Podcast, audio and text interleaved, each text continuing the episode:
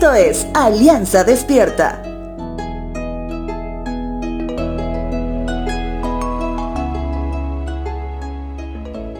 Si hablamos de fe y de obediencia, por supuesto que debe venir a nuestra mente al gran Abraham, también conocido como el padre de la fe, sobrenombre que demuestra cómo obedeció a Dios en momentos tan complejos en su vida, cuando él debió dejar su patria o llevar a su propio hijo como ofrenda a Dios.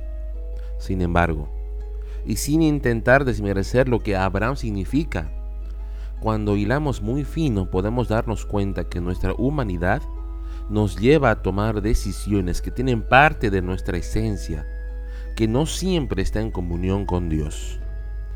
Libro de Génesis capítulo 13 versos 11 al 12 dice lo siguiente. Lot miró con detenimiento las fértiles llanuras del valle del Jordán en dirección a Zoar. Toda esa región tenía abundancia de agua, como el jardín del Señor o la hermosa tierra de Egipto. Esto ocurrió antes de que el Señor destruyera Sodoma y Gomorra. Lot escogió para sí todo el valle del Jordán, que estaba situado al oriente.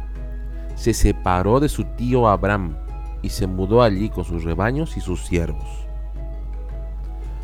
Cuando Abraham es llamado por Dios a dejar su tierra, su patria, su primogenitura que tenía con su padre, y salir con su esposa, él lleva consigo a su sobrino huérfano de nombre Lot. Al principio parecería una buena decisión y que estaba cumpliendo la orden de Dios a cabalidad. El texto bíblico refleja que más tarde, cuando Lot creció, se había vuelto tan rico que tuvo problemas con el mismo Abraham.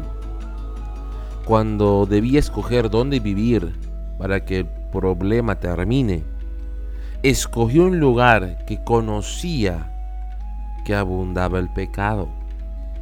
Inclusive cuando Lot en una oportunidad fue tomado preso y Abraham nuevamente acudió a liberarlo, Lot volvió a la misma tierra ¿Sabes cuál? Sodoma y Gomorra.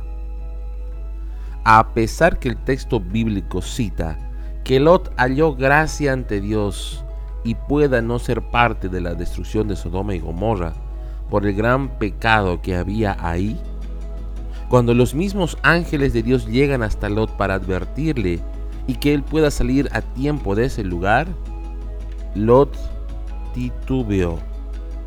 Mira, nuestra obediencia a Dios por medio de una decisión nuestra que posee al menos 1% de nosotros, en su momento nos daremos cuenta que la decisión tomada debía ser 100% de Dios y nada de nosotros.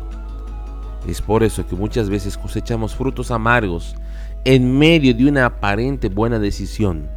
Recuerda a Lot, recuerda a Abraham. Hoy te animo a que te despojes completamente de ti mismo y permitas que el Santo Espíritu de Dios redarguya la toma de decisiones. Estamos en una buena etapa del año, al comienzo del 2024.